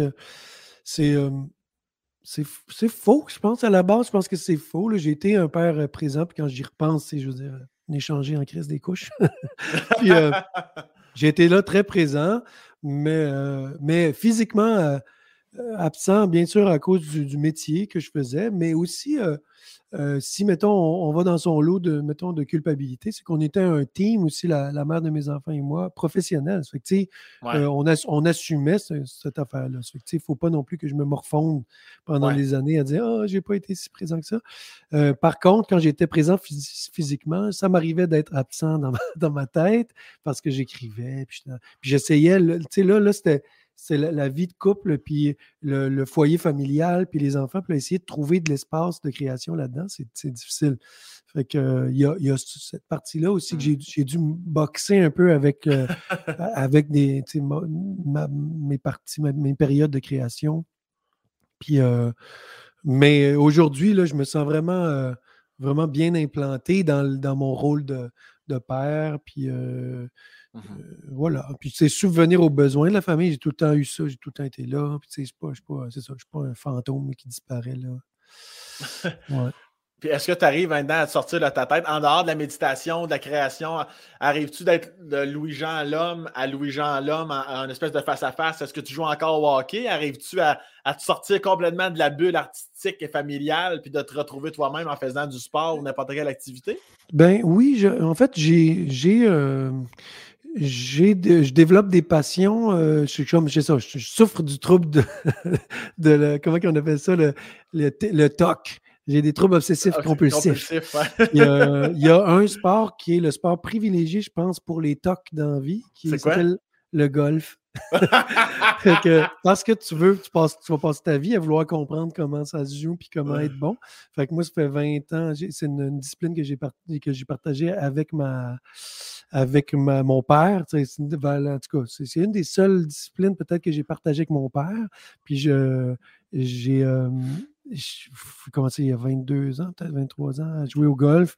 Puis encore aujourd'hui, je veux dire, euh, je lis des livres là-dessus. J'aime ça, euh, décortiquer l'élan de golf, etc. Puis oui, je l'ai appelé, je appelé un sport, mais dans ma tête, c'est plus un jeu d'adresse qu'un sport. C'est pas très cardio, mais c'est si tu veux te rendre dans les ligues majeures, il faut que tu sois un athlète pour vrai. Ah ouais. Tu veux, on veut savoir, tu joues combien? Ben, si je joue bien, là, très bien, je vais jouer dans les bas 80. Je peux jouer euh, une game de 78 des fois. Euh, ça m'est arrivé. C'est bon. Mais ouais, ouais, c'est bon. Mais là, j'aimerais ça descendre. C'est mon meilleur score, c'est 78. J'ai jamais battu ça. Puis euh, généralement, je, te dirais que dans mes derniers. L'été dernier, j'ai pas joué beaucoup. Là, j'étais plus comme Bogué, je jouais plus 90, 88, 90, 92. Des fois, mais, mais je suis très zen avec ça. Là. Je, joue beaucoup plus pour le plaisir de jouer, moins dans l'obsession. Ouais, ouais. Euh, mais c'est ça, c'est le fun. Quand, quand, tu tires une bonne game, c'est vraiment le fun. T'es-tu genre à pogner peut-être pas à crisser ton bâton dans le bois, mais est-ce que tu l'échappes des fois? Parce que me semble que tu es toujours posé. Tu, tu viens-tu en calice des fois? Ben euh, non, c'est ça la beauté de l'affaire, c'est que je, ben, avant, oui. En fait, au début de, au début de. Quand je, dans, dans vingtaine, quand j'ai commencé à jouer au golf, j'étais un petit peu plus cocky, puis, euh, puis, je jouais pas beaucoup, je jouais très mal, puis je sliceais, puis ça n'avait pas bon sens. Mais euh, là, je pouvais comme être un peu fâché contre moi, mais tu sais, c'est niaiseux parce que le golf, euh, tu seras jamais bon si tu n'es pas en confiance. C'est un sport de confiance. Il faut que tu sois heureux, que tu sois bien. Fait que plus je, plus je m'efforce d'être zen, plus mieux je joue ça, c'est. Euh, je pense que tous les pros du monde diraient la même affaire. Puis tu, parlais de ton fils au hockey tantôt. T'es-tu du genre à remplir les gourdes sur le banc? T'es-tu du genre à crier dans les estrades pour encourager? T'es quelle sorte de père? Ben non, c'est ça. Ah. ça, ça, reste, ça fait partie encore de mes, euh, de mes questionnements, savoir si je suis euh, assez impliqué. Parce que tu sais, j'ai encore un bon coup de patin. J'ai un bon, j'ai une bonne tête de hockey. Fait que je pourrais être plus impliqué dans le coaching, puis dans le coach, etc. Mais je ne le fais pas parce que je ne sais pas où je me dis, ben, est-ce qu'on a des métiers un peu compliqués? Ben mon, horaire est, trop. Euh, je pense que ce serait, en fait, je te réponds puis je me réponds à moi-même. Hein, mais je pense que ça, serait trop, ça ferait chier les, l'organisation plus que d'autres choses parce que c'est compliqué, c'est in and out. Je jamais ouais, c'est ça. Non, non, Mais je suis un bon euh, public, par contre. Je l'encourage. Puis non, t'as fait la pensée! Je vais lui dire, là, t'as fait ci, t'as fait ça, t'as fait ça, t'as de main. Des fois, il est comme. Il, attend à ce que je sois fier de lui. Genre, t'as-tu vu mon but? Je dis, ouais, mais tu sais, t'aurais pu vraiment passer pour faire. t'es le, t'es, t'es, le père compte rendu, là. T'es compte rendu, là. Ouais, ouais, c'est ça. Puis tu parlais de cuisine tantôt. C'est quoi? T'as-tu une petite recette, mettons, là, qu'on on va, on va souper chez vous? Là, tu vas être sûr là, de scorer ou d'impressionner la visite.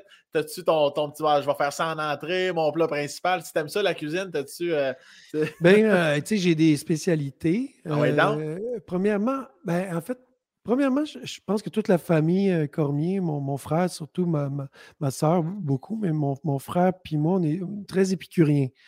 Très passionnés. En fait, on est tous des tocs. là. Ça fait que, tu sais, euh, mon frère pourrait être sommelier. Il est, il est violoniste, Ouais. premier violon à l'Orchestre Symphonie de Québec, mais il pourrait être sommelier Ah parce qu'il ouais. mis à triper sur le vin. Puis quand on tripe sur quelque chose, on étudie. On, Ouais. on tripé sur le café, là, puis je, je pourrais te faire un café là, débile. On tripe vraiment là-dessus. On est full équipé. on- en tout cas. Puis euh, quand on tripe sur quelque chose, on tripe là-dessus. Fait que pour la cuisine, c'est la même affaire. C'est-à-dire qu'on a. Moi, j'ai un métier comme toi où on, on fait le tour des restaurants. On est beaucoup, beaucoup en tournée.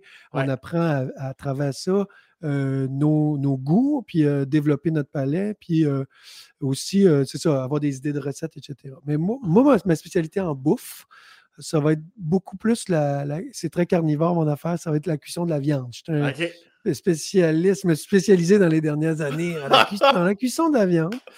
Euh, toute viande confondue. Puis euh, j'aime beaucoup ça. C'est sûr que la- le, le barbecue aussi, c'est très masculin de ça. Mais euh, donc, j'ai j'ai ces spécialités. Je- ça va être plus ma spécialité, mais je suis capable de, de bien, bien manier le couteau, euh, tout ce qui est préparation, euh, légumes, etc. J'améliore mon sort de potage. euh, le Vitamix fait aller beaucoup ces temps-ci. Puis, euh, ben, sinon, euh, ben, c'est ça, ça va être. euh, je reviens au côté épicurien. On est beaucoup, beaucoup dans le. Moi, j'aime beaucoup le- l'alcool, ça, ça- ça va sans dire, mais euh, j'aime beaucoup le vin, entre autres, puis étudier ça, puis étudier les cocktails. J'ai un petit côté mixologue en moi là, qui est euh, beaucoup Ouais. euh, présent. J'aime, j'ai beaucoup de j'ai beaucoup d'amour envers la fa- grande famille des Martini. J'étais Ouais. heureux là, martinien. C'est- C'est ça, ton, ton, ton- mettons, là, qu'on veut te faire plaisir, qu'est-ce qu'on t'offre comme drink, c'est ça? C'est un martini? un Ben, ça, a dry long- martini? ça, ça a longtemps été plein de choses. Là, puis j'ai étudié beaucoup. Tu vois, c'est ça, je, je parle d'étudier, puis c'est vrai, j'ai étudié le whisky, là, comme ça se peut pas, le scotch.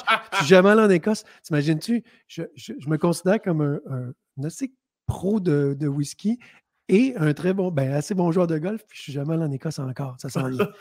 Euh, mais sinon, oui, pour me faire plaisir en ce moment, c'est clair que ça va être dans la famille des Martini. J'aime beaucoup, beaucoup, beaucoup euh, les Vesper Martini. J'étais un, un amoureux de James Bond aussi. Ça fait que là, ça va être euh, majorité gin, un peu de vodka, puis euh, citron. Au lieu du vermouth, ça va être du lilet, puis euh, un vermouth c'est- français. Ah, Puis, euh, puis tout dans la manipulation aussi, comment le faire. Ça, ça va être stirred. J'aime mieux stirred que shaken. Euh, Parce que le, le, le- le liquide est plus onctueux, tu sais, moins clair.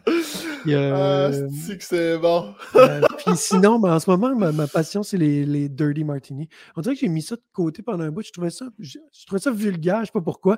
Finalement, c'est extraordinaire. Un, un Dirty là, vodka ou, euh, ou gin, là, ça pourrait faire plaisir. Là, si tu m'invites, là, maintenant, là, serre-moi ça. Un dirty, regarde, je vais, je vais le noter au cas. Un dirty. Un Dirty, ouais. Pas trop, pas, trop, pas trop vulgaire. Pas trop vulgaire quand même. Non, non, non, tu parlais de toc tantôt. Est-ce que t'en as des. Tu sais, comme moi, mettons, j'ai un toc ménager. J'aime ça, Asti, quand c'est bien blasé et c'est propre. As-tu particulièrement un toc qui ressort? Clairement, j'ai pas celui-là. C'est Check ça. le background en arrière. Mais, On euh, aurait jamais fait de coloc, en tout cas. Non, mais euh, ben, j'ai le toc de, de pas aimer me faire niaiser par des machines. Fait que ça, c'est comme genre, si euh, je suis en train de régler le routeur Internet chez ma blonde, Ouais. euh, puis que j'arrive pas à, à- à mes fins ou genre splitter le, le splitter l'antenne en deux pour que Sonos marche, mais que puis son autre affaire marche l'autre bord, puis etc. euh, si, là, je, je pourrais pas rien faire d'autre. Comme je peux pas arrêter tant que Ouais. c'est pas fini. Puis ça, c'est un toc euh, qui m'aide à avoir un studio d'enregistrement à la fine pointe de la technologie. On le sait que t'as un bon micro. On le Mais- sait que t'as un bon Mais, micro. mais ça, c'est mon petit studio maison, mais mon gros studio à Montréal, là, on, on est tous des tocs un peu, puis on haït ça quand ça griche. Euh, sinon, euh, mon autre toc, ben, je pense que la- bien des gars qui ont ça, des filles aussi, j'aime pas ça quand c'est croche. Ah, J'aime pas ça quand c'est croche. Ah, Là, ben tu vois, oui. ma caméra a bougé, puis je suis pas centré, mais moi, il faut que ça soit au niveau. J'ai un écran, mon écran d'ordi qui est en face de moi là, en ce moment. Euh, il est très malléable. Il peut se mettre. Je sais pas pourquoi ils font ça. là, qui va Ouais, vouloir ouais. tourner l'écran de main? Fait que des fois, là, je peux. Je m'installe puis pour travailler, puis je peux être 15-20 minutes. Je n'ai pas commencé à travailler, je fais juste comme checker. le- je suis sur bord de sortir le niveau, tu sais. Est-ce que, tu veux replacer ton écran un peu avant? Non, là, c'est parfait. Là, là, c'est débile. C'est la caméra qui a bougé, par contre. Puis t'as-tu, euh, est-ce que ça te va? Veux-tu, qu'on, veux-tu le replacer? Mais regarde, que- pourquoi pas? Je vais, je vais juste le placer. Ah, je le savais! Ah, calice. Je voulais juste valider ton toc pour être certain que tu ne me mentais pas. Bon, ça va être bien ça. Ah, ça c'est mieux là. ouais, oui, voilà. Ah oui. Regarde, on va recommencer du début, OK? On part du début. T'as-tu un petit côté euh, romantique que tu as toujours eu ou que tu as développé avec le temps? Es-tu capable de surprendre l'être aimé ou ben non, ça, ça n'arrive pas? Ma blonde ne va pas aimer ça, ce que je vais dire, mais euh, je suis plus romantique qu'elle. Je suis très oh! romantique. Je, pense, je me suis jamais considéré comme romantique. Des fois, je me disais, bon, c'est le gars, le mâle alpha, c'est un peu bêta, puis nanana. mais, euh, mais non, je, je, je, suis plutôt romantique. Puis euh, avec Rebecca, ben, je veux dire, elle manque pas d'idées, puis elle, est très romantique elle aussi. Mais c'est drôle, on a comme une dynamique qui est différente de, des autres femmes que j'ai connues. C'est ça qui m'intéresse, en tout cas, pas le, ben, pas le plus, mais entre autres, ce qui m'intéresse beaucoup dans la relation, c'est vraiment ça, ce, ce, dialogue très franc. C'est une creveuse d'abcès, Rebecca. En tout cas, Rebecca, là, Mané, tu l'inviteras à ton podcast. C'est une femme Oui, ben, je pense que c'est déjà fait. Je vais valider avec Noémie, mais je pense que ah, l'invitation ben est lancée. Ben oui, ben oui, ben oui. Oui. Parce que c'est ça, les gens ne la connaissent pas tant. C'est une fille qui, qui, a tout le temps gardé sa, vie privée, vraiment très privée, puis tout ça, mais... Ah, ben je ne l'inviterai pas d'abord. quand on découvre... Ben, ça y ferait du bien, justement. quand on découvre la, femme derrière euh, l'animatrice, là, on est vraiment très charmés. Puis euh, c'est ça, des antennes, elle, de, de Elle, c'est une, sorcière aussi, c'est une vraie sorcière. La grande majorité des sorciers sorcières qu'on a rencontrés, ils ont dit, toi, tu as, des dons de médium euh, très poussés, il faut juste apprendre à, à te connecter, là, mais... Oui, oui, elle a des, souvent, on n'a même pas besoin de se texter. On, c'est la télépathie, puis c'est sérieux. Là. La télépathie, c'est qu'on va, OK, telle affaire, puis souvent, on fait des choses en même temps. Que, ah, OK, OK, oui, c'est ça, on avait compris que.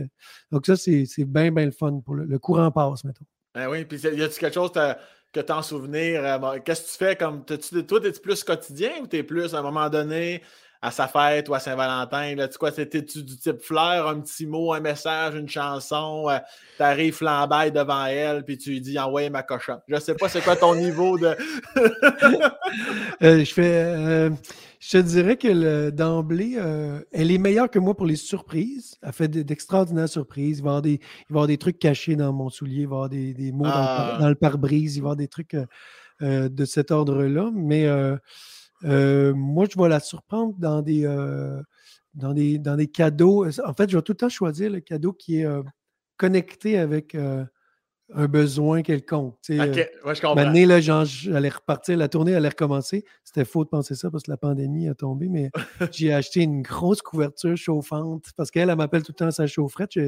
J'ai chaud, je suis un gars qui a chaud, je sens chaud. Puis, puis elle, elle, elle sent froid parce qu'elle vient, elle vient d'Éthiopie, donc il fallait qu'il fallait. Eux autres, il faut se tempérer. Ben oui, ben oui. euh, elle, elle se réchauffe sur moi tout le temps. Puis là, quand je suis allé partir en tournée, j'ai dit tiens, c'est une couverte que tu peux, tu peux plugger. Puis Ouais, c'est un genre d'exemple comme ça, mais euh, c'est bien bêta. Là. Mais euh, plein de. J'essaie de la surprendre. Puis on s'est, on s'est fait des, des, très beaux cadeaux euh, de nos 40e anniversaire. Là, de, je l'ai kidnappé à, à, New York pour ses 40 ans. Puis elle m'a kidnappé à Chicoutimi. Je dis tout le temps Chicoutimi, Chicago. à Chicago. Pareil, je pense. Ouais. ouais. kidnappé. Puis tu sais, là, on, on, se fait. Parce qu'elle est très épicurienne aussi. Elle aime beaucoup la, la bonne bouffe. on regardait genre euh, Chef's Table sur Netflix, puis on voulait aller essayer les tables de ces gens-là. Donc, on, s'est fait des, on s'est fait beaucoup euh, plaisir dans, dans, notre vie amoureuse. Puis est-ce que ça t'a rentré dedans? Ça t'a-tu fait chill 40 ans ou t'étais bien, bien, bien chill avec ça? Euh, non, j'étais très chill. En fait, c'est ça. J'ai comme, j'ai comme eu même l'impression que ça, on devenait adulte, comme je disais tantôt. comme je, j'apprécie beaucoup ma quarantaine, puis j'ai juste 41, là, mais je l'apprécie beaucoup depuis le début. Puis est-ce que tu arrives à garder un lien, euh, un lien fort avec ton frère? Puis je ne sais pas s'ils sont dans ton environnement, je ne sais pas s'ils restent à Montréal ou quoi que ce soit. Arrives-tu à garder un lien? Je sais que ta sœur, euh, ça n'a jamais été la chouchou de personne dans la famille. Là, oh, Mais non, euh, ben ah, oui, en fait, on, est, on est très mauvais pour, mettons, on n'est pas du type à s'appeler à tous les jours, puis à toutes les semaines du tout. Mais on sait qu'il y a un lien qui est très, très fort, puis qui est très pur. Quand on se reparle, après ne pas s'être parlé pendant un mois, deux mois, mais on le sait que c'est tout le temps cool. Puis euh, là, on a, tu sais, comme qu'est-ce qui, on est intéressé à savoir qu'est-ce qui, comment va leur, vie, tu sais. Puis, euh, fait que c'est ça. on est une famille peut-être qui est tissé serré, mais par d'autres moyens que Messenger puis euh, FaceTime. Ben, remarque que ça FaceTime en maudit ces temps-ci. Au grand désespoir de ma blonde. ah ouais, elle n'est pas, très, très cellulaire. C'est trop, on dirait que c'est pas assez connecté. C'est trop, tu sais, des soirées à passer là, devant l'écran, à jaser du monde qui se parle un par-dessus l'autre, puis comme le son ne trigue pas, tu sais, puis euh, tout le monde a ah des réducteurs de bruit, puis ça sonne de la merde, puis quand ça applaudit, ça fait croc, croc, croc. C'est pas le fun. puis, tu dois être en plus l'oncle ou le parrain de leurs enfants. Je sais pas, oui, si on ben oui. oui. en plus. Oui, deux, deux, filles chez ma soeur, Covidées en ce moment d'ailleurs. Oh! On leur souhaite bonne chance. Puis euh, un fils euh, chez mon frère. Puis là, ça, c'est beau aussi, c'est qu'on on a un leg qui ressemble à ce qu'on a vécu, nous, avec nos cousins-cousines. C'est-à-dire que les, cinq cousins-cousines euh, sont tellement tissés serrés. Là. Mmh puis même s'il y a deux cousines vivent à Chicoutimi, un gars à Québec, puis les miens à Montréal, quand ils se voient, là, ils peuvent partir. Là, des fois, on va, être, on va se donner rendez-vous à Petite-Vallée, par exemple, puis là, on ne les voit pas pendant dix jours, on ne les voit pas pendant tout. Ils, sont, ils se partent, là, ils font leur truc, ils dorment ensemble. Ils c'est, c'est vraiment une fratrie là, incroyable. C'est super beau à voir. Puis est-ce que ta mère est, ta mère est toujours des nôtres? Je de Ma mère est toujours des nôtres. Elle vit à Sept-Îles euh, à l'année longue et puis elle va euh, avoir sa petite résidence secondaire euh, à Petite-Vallée sur le cap des, Lebreux. elle, elle, va vivre, elle va passer son été à Petite-Vallée tout le temps. Là, ça commence à, bouger un peu. Il y a des mouvements. il y a de ses sœurs à elle, ma tante Aline, que j'aime beaucoup, mon oncle Antoine. Ils vont peut-être retourner vivre à Chicoutimi. je ne sais pas ce qui va se passer dans les prochains temps, mais ma mère est, vit sa, double nationalité, nord-côtière et québécoise. Euh, et gaspésienne, je dis. Oui, c'est ça. Puis est-ce que de, ton côté, question que, que je pose souvent depuis un bout, est-ce que comment tu envisages comme la, la suite, euh, est-ce que. Je vais, me crisser ça en mots bien comme il faut, là, ça c'est réglé. Est-ce que pour la suite, tu dis, moi, je vais faire des albums jusqu'à temps que je sois plié en 8 dans le fond de ma chaise berçante? Ou si tu es déjà, même si tu es très moment présent, comme tu l'as dit tantôt, puis le futur, c'est pas ta force, est-ce que des fois tu penses à. À un moment donné, c'est pas que je vais arrêter de chanter, mais à un moment donné, il n'y aura pas d'album, je vais m'en aller plus vers d'autres projets. As-tu déjà des choses qui mijotent ou, ou du tout? Euh, ben, comme je disais tantôt, la, to-do list est assez longue. Il y a plein d'affaires que je n'ai pas encore faites. Euh, j'ai plein, plein, plein de beaux projets qui s'en viennent, des grosses affaires. Je n'ai pas le droit d'en parler, mais c'est des beaux, des super beaux projets. Euh, puis, là, ça va te faire plaisir ce que je vais dire, mais j'ai beaucoup appris avec mon ami fumeur de cigares que je vois souvent, Louis-José Houd, sur le métier d'humoriste. Puis, mmh je trouve qu'on a quelque chose qui va nous unir euh, jusqu'à la fin des temps, puis qui, souvent les musiciens vont perdre de vue parce qu'il y a l'enregistrement sonore, parce qu'il y a le laboratoire du studio, parce qu'il y a Spotify, Apple Music, puis euh, on peut on sortir des chansons, puis les gens, les, gens peuvent vivre avec notre musique dans leur char, etc. Ce qui n'est pas le cas de l'humour. Mmh. Euh, l'humour, vous n'avez pas le choix de vous promener, faire le tour des villes et villages. Donc, vous êtes des troubadours à la base. Puis, puis c'est ça qu'on est, nous aussi. on l'était depuis le début des temps, puis on va l'être jusqu'à la fin des temps parce que ça va rester. Les uh-huh. gens ont besoin de vivre de la musique en temps réel. Ils ont besoin de voir des gens jouer de la musique. Puis euh, c'est ça que je disais à Louis-José. Je dis comme il y, a, quelque chose qui me fait tellement du bien de penser à ça parce que on se pose des questions sur l'avenir de la consommation de la musique, euh, les sous reliés à la vente de disques qui ne sont plus là, qui sont pris dans des rouages de fournisseurs d'accès Internet, etc. Mais au final, on est des fucking troubadours. et puis, je pense qu'avec les médias sociaux, moi, j'espère, en fait, je ne sais pas si je suis en train de jeter des sorts à plein d'influenceurs, mais euh, je, pense qu'il va y avoir une renaissance de la, de la vraie vie, qui l'éloignement de la vie virtuelle. Puis, mmh comme la, nouvelle affaire cool, ça va être de fermer ses comptes. Euh, puis peut-être surtout, ce que, ce que les gens vivent, on, on, a vécu là, avant la pandémie, là, un festival de musique, c'était rendu, c'était même plus de la musique, c'était qui a le plus beau t-shirt, puis qui est avec lequel influenceur. C'est comme fuck, man, on est. Puis j'ai comme l'impression que les, euh, quand les, nos enfants, moi, mes enfants, parce que les autres, ils consomment beaucoup de musique, puis ils, voient, ils tournent avec moi, ils voient c'est quoi l'arrière-scène, puis tout ça, mais quand ils voient quelqu'un jouer de la musique, là, ça leur rentre dedans, ils sont ouais. Puis il faut qu'on faut qu'on pousse ça de l'avant. Il faut, faut vraiment, là, moi, je, me, je, m'en fais dans l'avenir un cheval de bataille de, de revaloriser la musique vivante, de, d'inculquer aux gens qu'il faut, oui, débourser des fois des sous pour aller voir, pour aller passer une soirée merveilleuse, puis voir du théâtre, de la danse, un humoriste, un chanteur, une chanteuse, puis tu vas revenir chez toi. C'est, ça devrait faire partie d'une prescription du médecin. Je pense que, sais, comme un médecin qui dirait Ça fait combien de temps tu as vu un. Combien, combien de temps tu as ri, euh, mettons? Et tu allé voir Sam Breton? Puis, euh, Parce que c'est, ça change la vie. Moi, je, je j'ai, eu la chance de côtoyer ma blonde, Rebecca, qui, qui devait couvrir la culture à, à, plein d'émissions. Puis on, on allait voir les premières de théâtre, de ci, de ça. Écoute, pour un créateur comme moi, ça, tu sors d'une tragédie grecque, puis tu as le goût d'écrire une tonne fucké. Tu sais, c'est comme. Euh, ah oui, ça fait du bien. Ça fait que, le, commun des mortels et tous les gens qui nous, nous écoutent en ce moment, là, tu n'hésitez mmh euh, pas à, revaloriser la culture, à, aller voir, à aller en consommer, aller dans des musées, parce que au final, il y a quelque chose qui va vous rester là-dedans, ça va nourrir votre, votre esprit? Ben, je suis, évidemment d'accord avec toi. Puis euh, j'étais d'ailleurs, j'étais d'ailleurs, j'étais d'ailleurs vu en show juste avant Noël. Ah oui? Euh, c'est la première fois que je te voyais en spectacle. Ah. Euh, au Métropolis? non, j'étais allé, on, non, on, avait sorti de Montréal, on est allé à Sainte-Thérèse. Ah oui, OK. On est allé à Sainte-Thérèse, puis écoute, évidemment, je connaissais des conditions. Je, fais de la musique, je fais de l'humour, la distanciation, le masque, les assistants.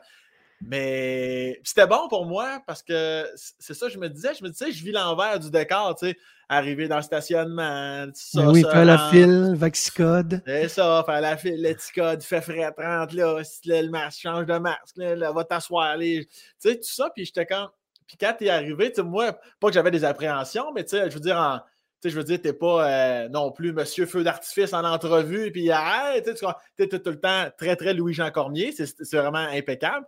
Puis euh, tes chansons aussi très douces, tu sais, tu, comprends ce que je veux dire? Quand c'est doux. quand, quand c'est doux, mais mon gars, on dirait que j'étais comme.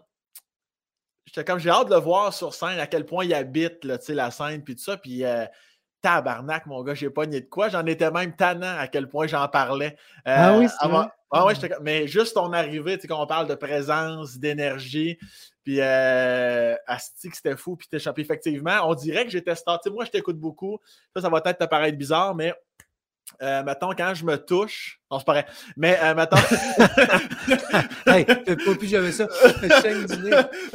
Alors, comment ça, je peux pas te donner un Kleenex, la calice? Maudite technologie. Non, mais dans ma loge, j'avais un show quand, mettons, euh, je me change, je me prépare, je me mets dans ma bulle, soit que c'est silence ou trois fois sur quatre, c'est du Louis-Jean Cormier, tu sais. Fait que moi, mon cerveau l'associe beaucoup à quelque chose de très doux, très tendre, tu sais. Puis je vais faire exprès de mettre tes tunes qui sont plus douces un peu. Oui, oui, c'est ça. Puis là, tu m'as rappelé que, que Chris, mon gars, les tunes qui déménagent que t'as, puis tes beats incroyables, en show, là, j'ai pas ni de quoi, t'as pas aidé Calis avec tes musiciens puis l'éclairage. Ben oui. Tu m'as tellement fait vivre un beau moment, puis ça se rattache à ce que, à ce que tu as dit. Tu sors de là, tu as l'impression que tu viens de faire huit heures de thérapie. Tu m'as rappelé des souvenirs, tu m'as rappelé des moments, tu m'as fait sourire, tu m'as rendu ému. Tu sais, la que c'est hot, la scène, t'as pas idée à quel point les arts nous aident beaucoup là-dedans. Ben oui, ben oui, c'est clair. Puis tu as raison de dire que comme nous, on en fait souvent, puis des fois, ça nous porte à avoir le réflexe de comme on gagne notre vie avec ça, puis on fait tout le temps ça, on va, on va peut-être moins en consommer. Puis finalement, c'est l'inverse. C'est comme. Euh, moi, je me rappelle de mon ami Michel Rivard, là, qui, est, qui, qui est, je dirais, je pense, le, le, le musicien auteur-compositeur autour de nous qui a peut-être une des plus grandes cultures euh, générales, mais aussi, tu le vois tout le temps. Il est tout le temps, il va voir les shows. Il va voir les shows des autres. Puis, ah, ça, j'ai aimé ça. Puis, telle affaire. Puis, des fois, de n'importe quoi. tu t'attends pas à voir Michel Rivard là, mais il est là. C'est ça vraiment. Euh, J'applaudis beaucoup ça. C'est un, modèle à suivre. Oui, vraiment. Puis autant pour le show que, comme je disais tantôt, pour l'avant-show, pour l'après-show. Ah, ben là, y a-tu du retard, pas de retard? Comment je me sens en tant que public? Comment mon public se sent quand ils sont, quand sont dans ma salle? Ben ah non, c'est incroyable. Mais euh, Louis-Jean, je vais te laisser aller gérer ta femme de ménage parce que tu n'es pas capable de faire ça. Euh, Clairement. Puis, euh, ben oui, je vais aller la remercier encore une fois. Puis, ben, c'est le fun de s'être parlé comme ça. Merci, merci ben, beaucoup. Merci à toi d'avoir accepté. Merci de ta générosité, ton ouverture. J'ai vraiment eu beaucoup de plaisir à, en apprendre plus sur l'homme que tu es, puis euh, ton entourage, puis au plaisir de te revoir en show. Tu peux être sûr que ça va réarriver à Nesty. Ça, je te le promets. Hey, mais moi, j'aimerais te rendre l'appareil puis euh, dire que j'ai une plateforme numérique qui s'appelle le 360. Là, oui. puis euh, je fais des rencontres avec plein de gens. J'ai rencontré plein, de, plein d'humoristes, entre autres. Puis euh, je pense que tu devrais, tu devrais aller t'asseoir dans le divan, puis c'est moi qui vais te poser des questions. Ah, ben ça va me faire plaisir. Tu vas voir, moi, moi avec, j'ai une grande gueule, tu vas voir. va prendre des notes. C'était vraiment super, mon beau Louis-Jean. Bonne fin de journée. Et au plaisir du prochain 360. On va mettre le lien de ta plateforme en dessous de la vidéo d'ailleurs. Parfait. Merci beaucoup. Prends soin de toi. Bye. bye, bye.